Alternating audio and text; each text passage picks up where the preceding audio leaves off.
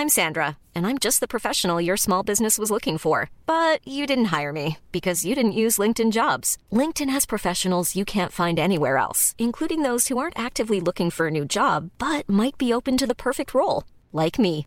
In a given month, over 70% of LinkedIn users don't visit other leading job sites. So if you're not looking on LinkedIn, you'll miss out on great candidates like Sandra. Start hiring professionals like a professional. Post your free job on linkedin.com/people today.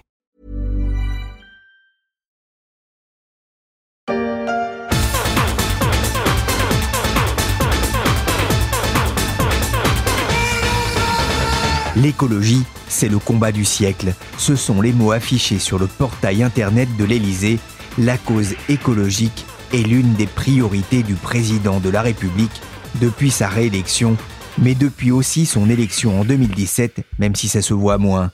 Prime rénove, prime à la conversion, bonus écologique et loi climat et résilience. Et symbole de cet engagement, la première des ministres, Elisabeth Borne, sera chargée de la planification écologique et énergétique. À ses côtés, deux autres ministres chargés de la transition écologique et de la transition énergétique. Mais au-delà des mots et des fonctions, ce sont les actes qui comptent et pour beaucoup, Les calculs sont pas bons, Kevin. C'est quand tu vas mettre des paillettes dans ma vie, Kevin et c'est même devenu une habitude presque depuis la création d'un ministère de l'écologie.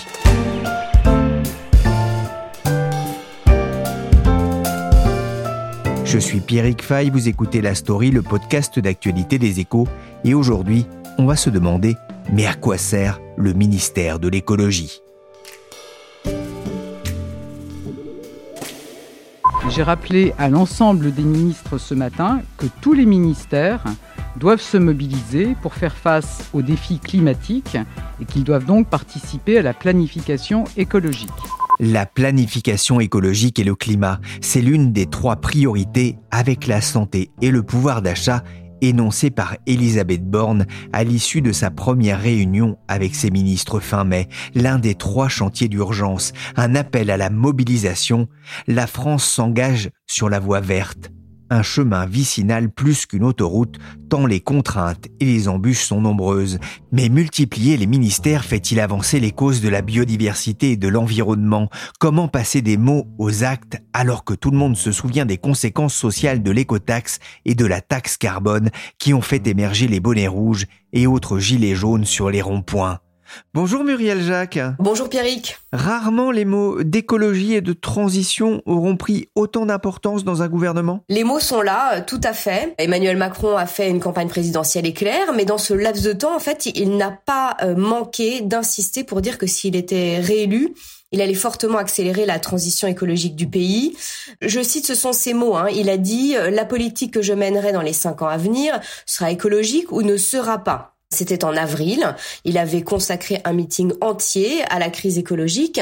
Et maintenant, on va voir euh, ce que donne cette planification écologique qu'il veut mettre en place et euh, dont la mise en œuvre a été confiée à la première ministre, ce qui est une première.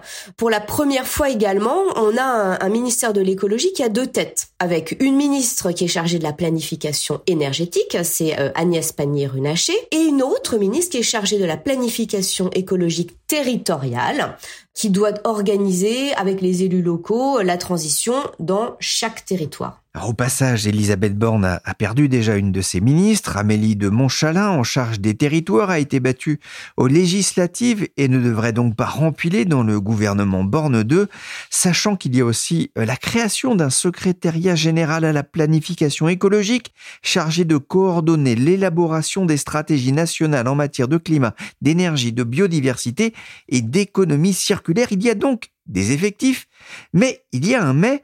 Le gouvernement d'Elisabeth Borne sera aussi jugé sur les actes, Muriel, alors que le bilan d'Emmanuel Macron a été beaucoup critiqué, notamment par les ONG. Oui, et là, la marche reste très haute. La France euh, doit doubler le rythme de baisse de ses émissions de gaz à effet de serre si elle veut atteindre la neutralité carbone d'ici à 2050, ce qu'elle a inscrit dans la loi. Rappelons que l'État français a été condamné pour son inaction climatique ces dernières années et les ONG ont donc euh, très logiquement critiqué le bilan du premier quinquennat d'Emmanuel Macron. Même si elles ne sont pas les seules, hein, puisque le Haut Conseil pour le climat, qui est une instance indépendante qui a été créée sous le précédent quinquennat pour évaluer les politiques climatiques, euh, vient de le dire il y a encore quelques jours. Pour l'instant, en fait, la France n'est toujours pas dans les clous. La trajectoire de baisse de ses émissions n'est pas suffisante. Donc Matignon vient de prendre en compte ce que le, Haut Conseil pour le climat a dit et a annoncé euh, tout récemment en fait que la France visait désormais une réduction des émissions de 50% d'ici à 2030, ce qui est vraiment une hausse très importante par rapport à l'objectif précédent qui était de les faire baisser de 40%. les ministères recevront dès septembre au moins pour les plus gros une feuille de route pour tenir ces objectifs et le premier dossier chaud sera celui de l'indépendance énergétique de la France? Oui, et c'est d'ailleurs là qu'on voit poindre toute la complexité de mettre en œuvre cette planification écologique. Emmanuel Macron a dit qu'il voulait faire de la France la première nation à sortir du gaz, du pétrole et du charbon. Mais à très court terme, la guerre en Ukraine, la flambée euh, des prix de l'énergie euh, qu'on voit actuellement euh, nous oblige en fait à sécuriser nos approvisionnements en gaz et même probablement à utiliser du charbon cet hiver pour éviter euh, d'être à court d'électricité parce que la moitié de nos réacteurs nucléaires euh, sont actuellement à l'arrêt. Donc en fait, on reste très dépendant euh, des énergies fossiles hein, puisque en fait, il faut savoir que près des deux tiers de notre consommation énergétique dépend encore des énergies fossiles aujourd'hui. Et donc on se prépare potentiellement à un hiver euh, difficile qui est lié notamment à la fermeture du robinet de gaz russe, avec des risques euh, éventuellement hein, de pénurie euh, d'énergie si rien n'est fait et des prix qui peuvent encore monter plus haut. Ce qui est très intéressant en fait de noter, c'est que hum, le mot de sobriété qui a longtemps été vraiment tabou, à part lorsqu'il était utilisé par les écologistes, est aujourd'hui un mot qui est employé même par le gouvernement est-ce que le gouvernement est en train de réfléchir actuellement à des mesures pour euh, économiser l'énergie, que ce soit dans les entreprises ou, chez les particuliers, et même directement au cœur de l'administration euh, publique. Et il est en train de mettre en place un, plan qu'il a appelé un plan de sobriété énergétique. Oui, un plan dont on va reparler très bientôt hein, dans la story des échos. Est-ce que vous avez le sentiment, vous Muriel, qu'un ministre de l'écologie sert à quelque chose? Alors, ce que je pourrais dire, c'est que les enjeux climatiques, les enjeux de biodiversité concernent tous les secteurs et donc tous les ministères. Ce sont vraiment des questions majeures qui sont transministérielles, si on peut dire. Mais tant que tous les ministères, la haute administration n'est pas formée très précisément sur ces enjeux majeurs, je dirais que un ministère de l'écologie a toute son utilité puisqu'il va orchestrer en fait les réponses à ces enjeux. Mais à terme, on peut très bien imaginer, euh, lorsque tous les ministères, lorsque la haute administration aura été parfaitement formée pour répondre à ces enjeux euh, climatiques, à ces enjeux de, biodiversité, on peut imaginer euh, finalement que le ministère de l'écologie, qui a très longtemps été appelé le ministère de l'impossible, disparaisse.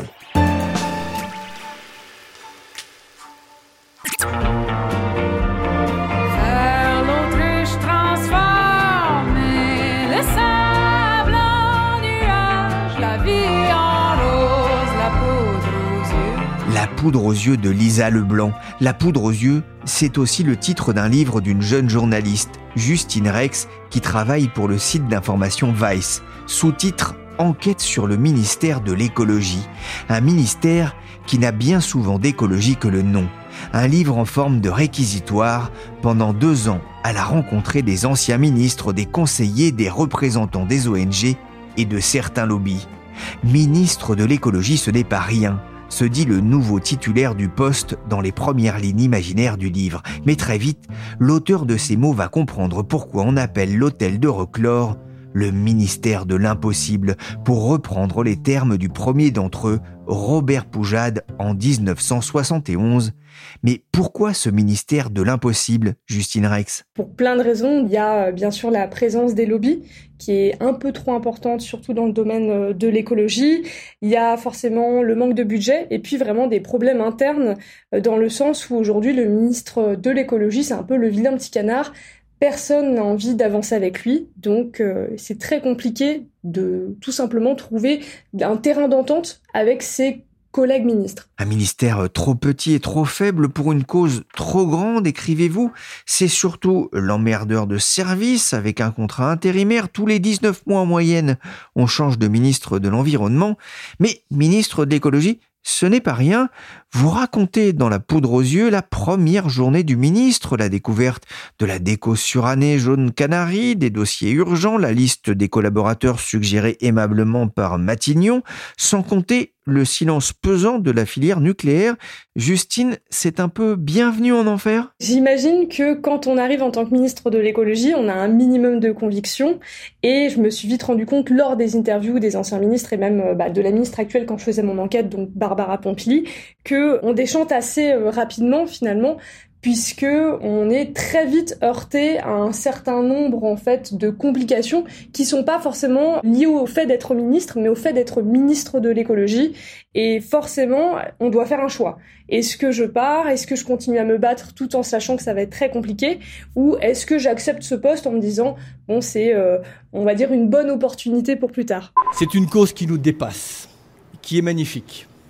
En fait, euh, nous menons la bataille de l'esprit.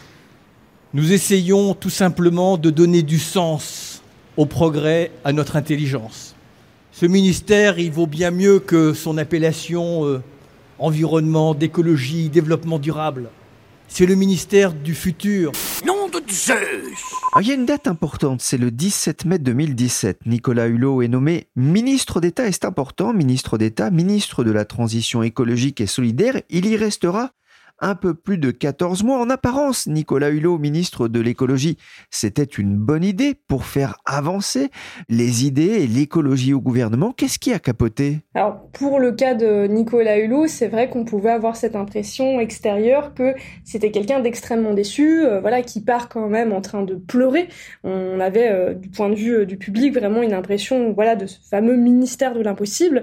Moi, après mon enquête, c'est vrai que j'ai beaucoup déchanté sur ce personnage que je ne connaissais pareil que, euh, on va dire, euh, de ses interventions publiques euh, ou d'interviews.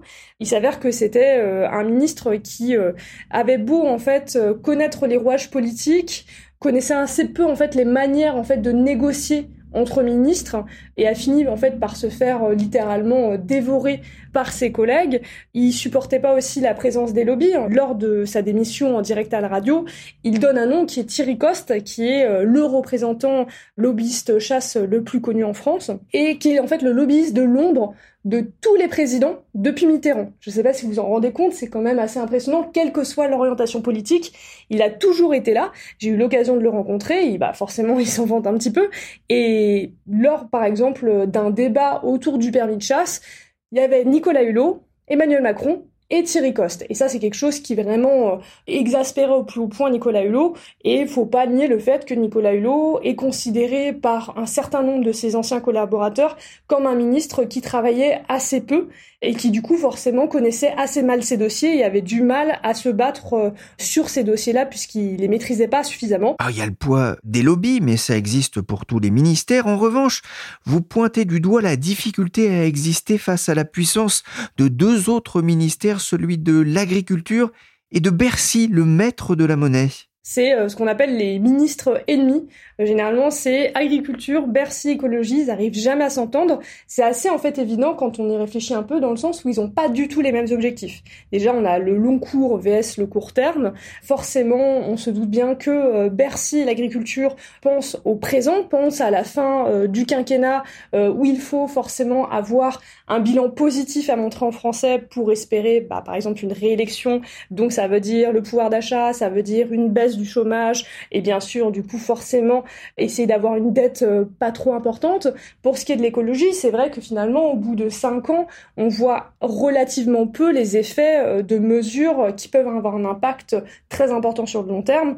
Euh, il y a eu quand même dernièrement quelque chose vraiment de notable, c'était la réintroduction des néonicotinoïdes, donc qui sont en fait les pesticides les plus toxiques pour la santé des abeilles et pour la biodiversité, qu'on avait quand même interdit en 2018. Et là, il y a eu conflit entre écologie et agriculture, où euh, Barbara Pompili, qui euh, était ministre de l'écologie à l'époque, qui elle-même a combattu, avant d'être ministre, les néonicotinoïdes, a été obligée, en fait, d'accepter la réintroduction des néonicotinoïdes parce que c'était une crise économique et euh, au niveau aussi de l'agriculture, puisqu'on avait 25 000 agriculteurs qui se retrouvaient avec des pertes phénoménales de récolte, c'était à peu près 30%, puisqu'on n'avait pas prévu en fait la fin des non-nicotinoïdes. Donc forcément, d'un coup, ils se retrouvent avec des baisses drastiques de production. Ah, le ministère de, de l'impossible, on comprend pourquoi, mais vous parlez aussi du ministère de la solitude, pourquoi? Le ministère de la solitude, c'est quelque chose en fait qu'on m'a dit très souvent en fait. Tous les anciens ministres m'ont un peu parlé de cette solitude qu'on avait quand on était ministre de l'écologie, dans le sens où le ministre de l'écologie et ses équipes ont très souvent cette impression d'être tout seuls. Ils sont tout seuls quand ils essayent de soutenir un certain nombre de lois qui vont être considérées comme les fameuses lois que je le disais euh, en merdeur de service. On a euh, généralement euh, ce qu'on appelle des réunions interministérielles où on a différents ministres qui se réunissent pour essayer de trouver un terrain d'entente. Très souvent, c'est à ces moments-là où il y a des moments de friction, où le ministre de l'écologie est complètement seul face aux autres. Et forcément, c'est aussi très compliqué quand on arrive dans un gouvernement où on pense qu'on va marcher de main dans la main, alors qu'au contraire, on essaye de nous mettre des bâtons dans les roues. Cette année, on a l'impression quand même qu'il se passe quelque chose, puisque c'est la première ministre Elisabeth Borne qui se retrouve en charge de la planification écologique.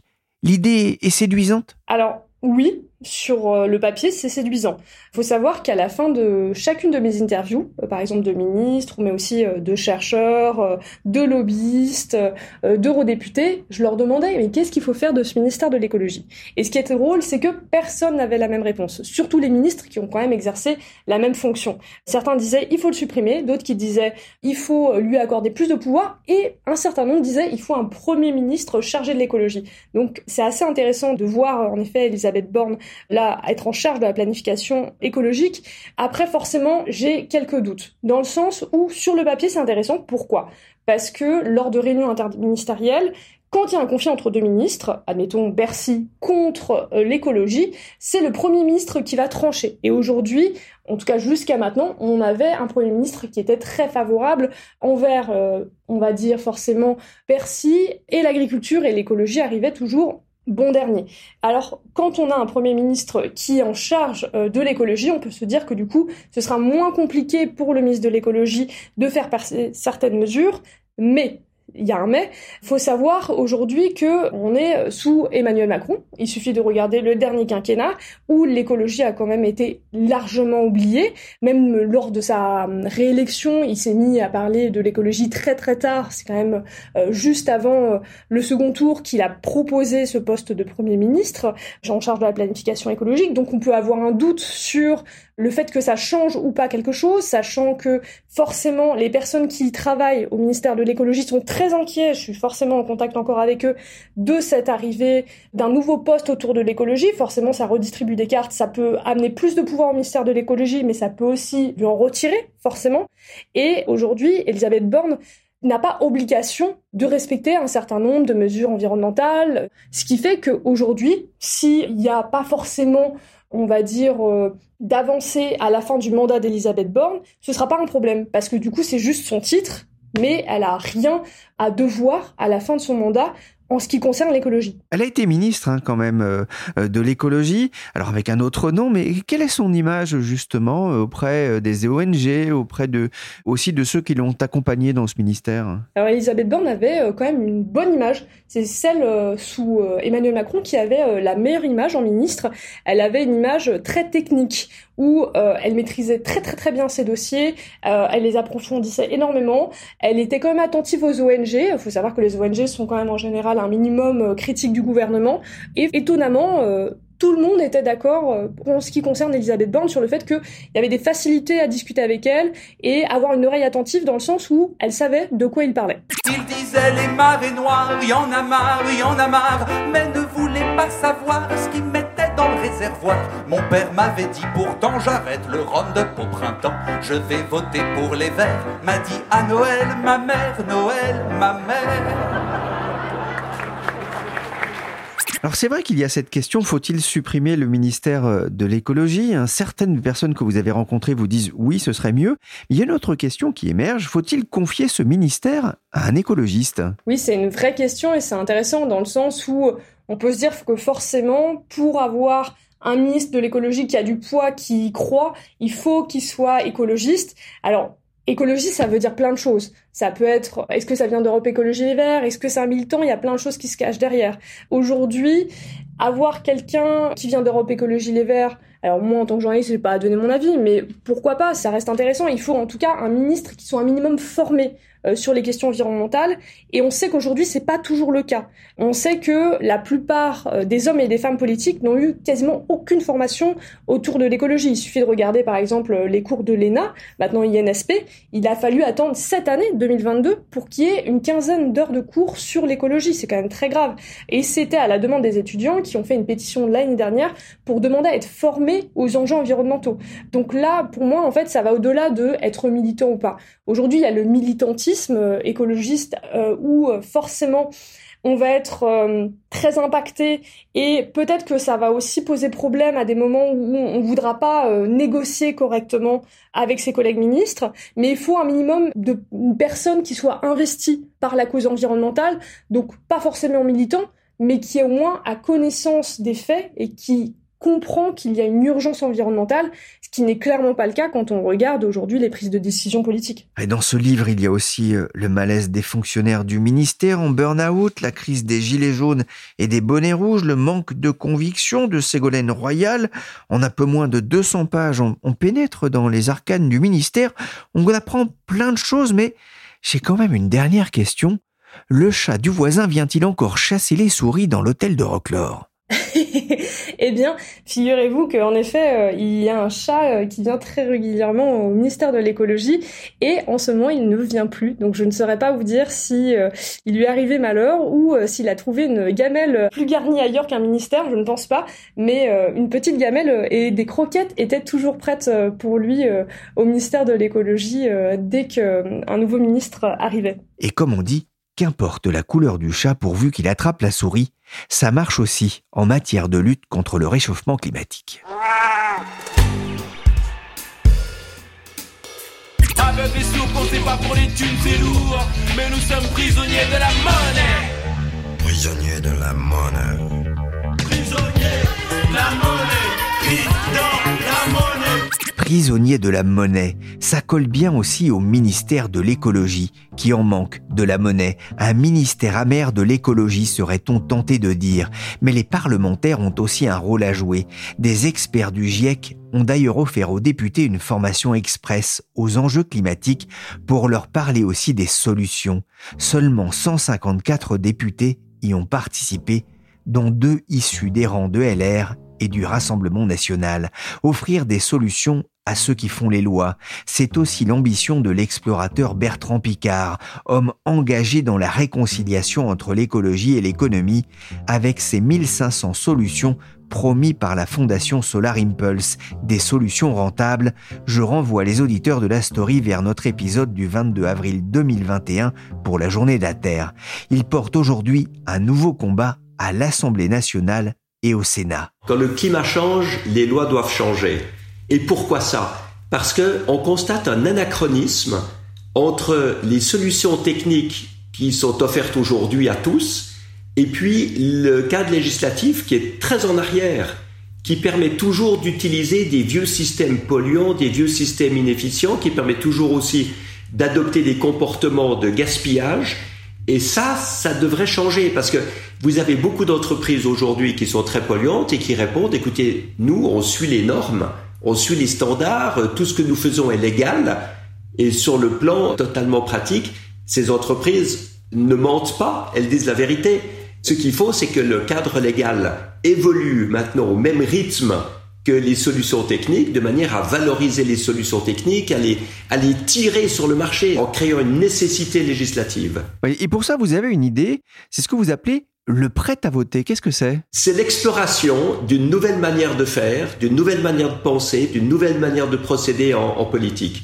En fait, le prêt à voter, ce sont 50 suggestions législatives que nous avons rédigées avec des cabinets d'avocats et que nous proposons aux nouveaux députés de l'Assemblée nationale. Il y a 577 nouveaux députés qui viennent d'être élus et pour leur faciliter le travail, nous avons préparé 50 propositions basées sur 50 solutions techniques qui existent aujourd'hui. et on leur dit, puisque ces solutions existent, puisque ces solutions sont économiquement rentables, qu'elles peuvent même améliorer le pouvoir d'achat et qu'elles protègent l'environnement, eh bien, nous vous proposons telle modification législative.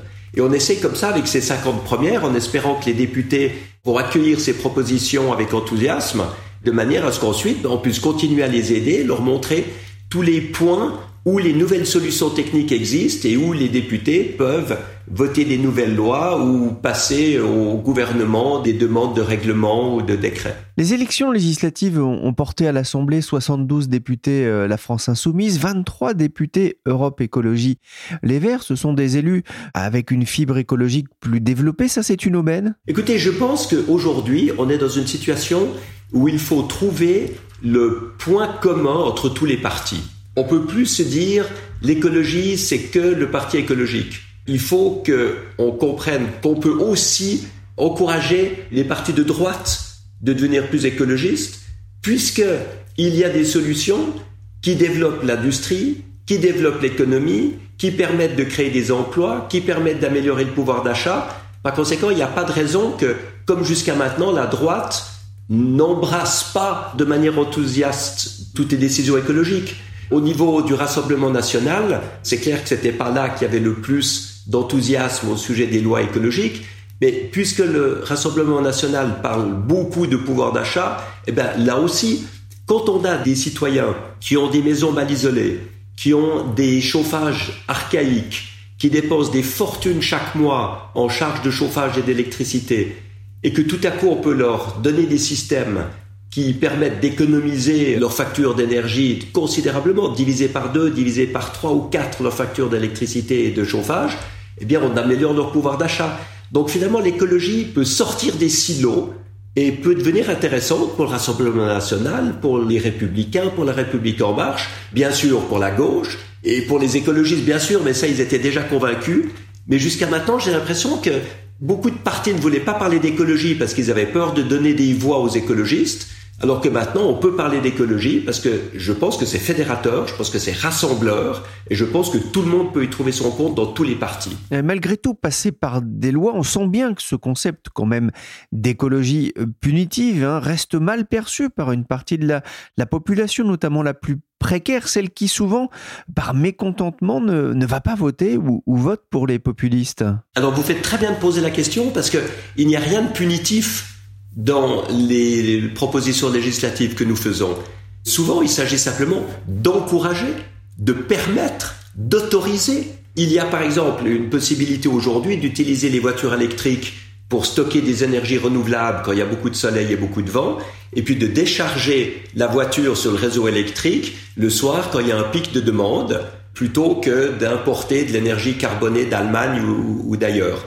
Ben aujourd'hui, c'est juste pas prévu par la loi, c'est pas autorisé. Eh bien, nous demandons d'autoriser ce système-là. Il y a un système de lampadaires LED avec panneaux solaires qui sont beaucoup plus rentables pour les collectivités. Eh bien, ce qu'on demande, c'est que la part innovante technique soit augmentée au niveau des marchés publics. Parce que jusqu'à maintenant, toutes ces petites organisations, ces petites entreprises n'avaient aucune chance dans les marchés publics.